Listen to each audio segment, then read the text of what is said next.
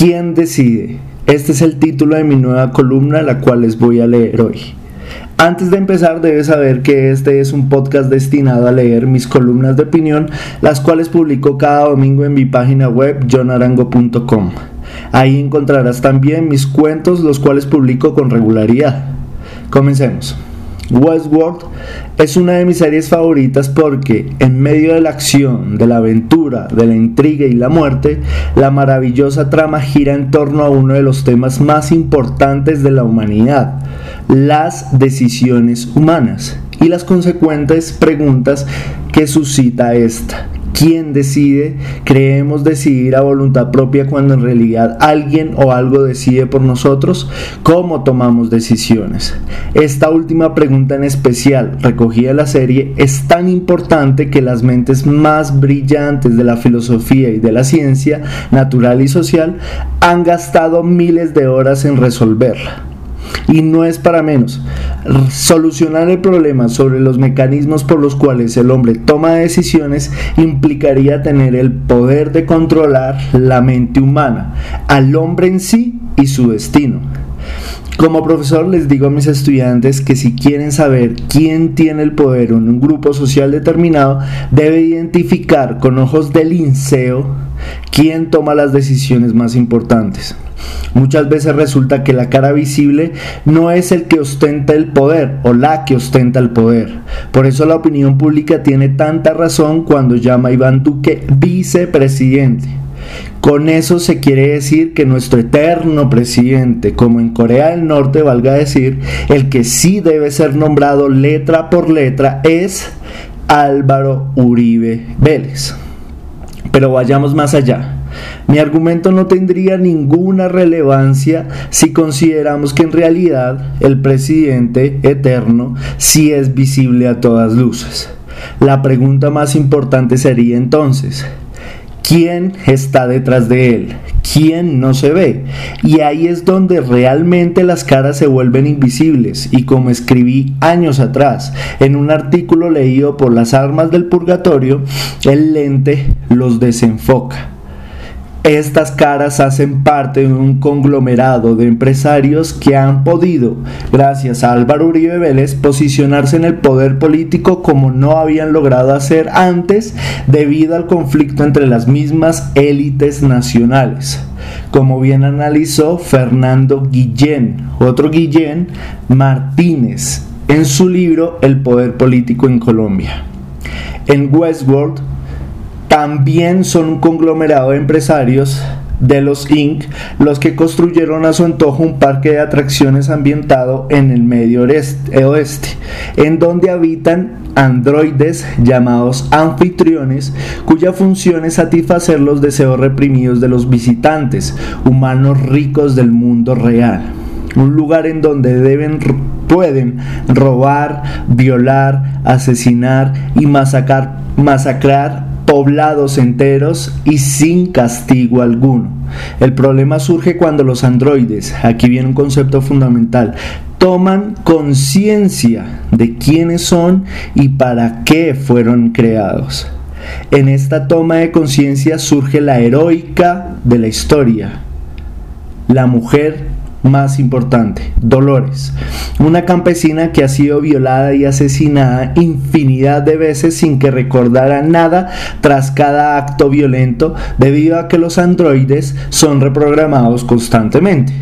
Pero algo empieza a fallar en su sistema y poco a poco los recuerdos vienen a ella se da cuenta, Dolores, que sus decisiones son la voluntad de un programador que vive en el mundo real. Y este es quien ha controlado su vida desde siempre. Es la búsqueda de la conciencia lo que definiría la primera temporada. Dolores, ya para la segunda temporada, quien toma un nuevo objetivo.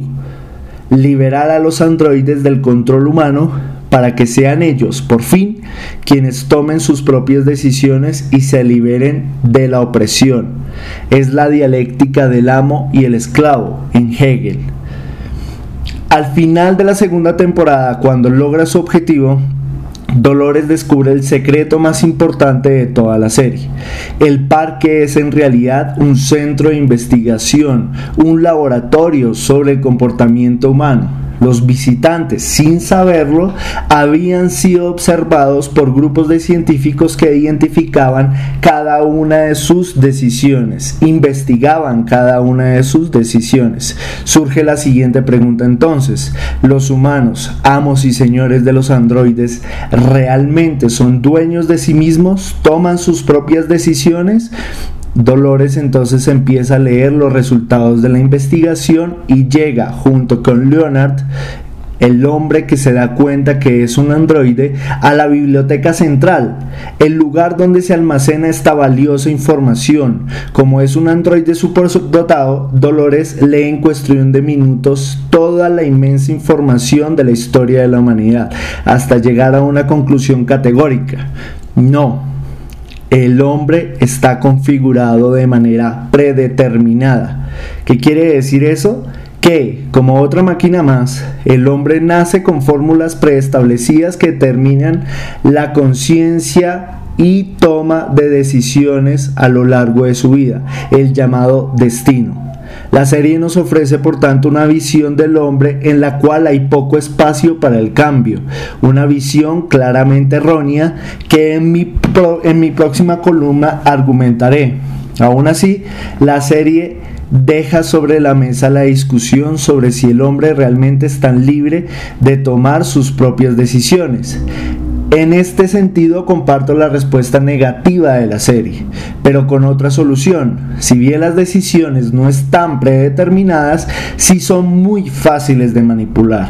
No se trata de que alguien con un computador programe nuestras vidas y decía para dónde vamos. Se trata de algo más sutil y sofisticado.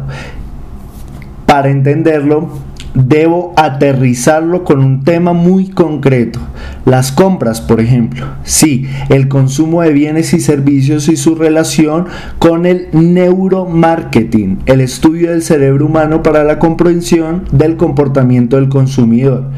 Esta rama científica es la herramienta que usan para saber cómo vendernos la moto como título Noam Chomsky en uno de sus mejores libros. Ejemplo reciente, Los tres días sin IVA. Eso es lo que se conoce en neuromarketing como el efecto anclaje. Anclar al consumidor a un precio alto para que lo compare con un descuento inexistente porque el precio inicial siempre estará inflado. Es una sencilla pero sofisticada estrategia para convencer al consumidor de que se está ahorrando un dinero al hacer la compra. Entonces, ¿quién manipulación pura y dura en la que decenas y miles de personas caen en plena cuarentena, a pesar de las denuncias que se habían hecho sobre esto. Concluyo. Preguntarse por quién en realidad toma las decisiones o cómo tomamos las decisiones es dar el primer paso a la verdadera libertad que nos emancipará del poder, como logró hacerlo Dolores colectivamente, y por mi parte voy a tomar un curso de estrategia política con JJ Rendón, psicólogo consultor del Centro Democrático, para comprender cómo la gente decidió por voluntad propia votar por el no en el plebiscito para la paz y por nuestro gran experimentado en materia política pública, el respetado señor Iván Duque, vicepresidente de Colombia. Bueno, esta fue mi columna y hasta aquí la dejo. Muchas gracias.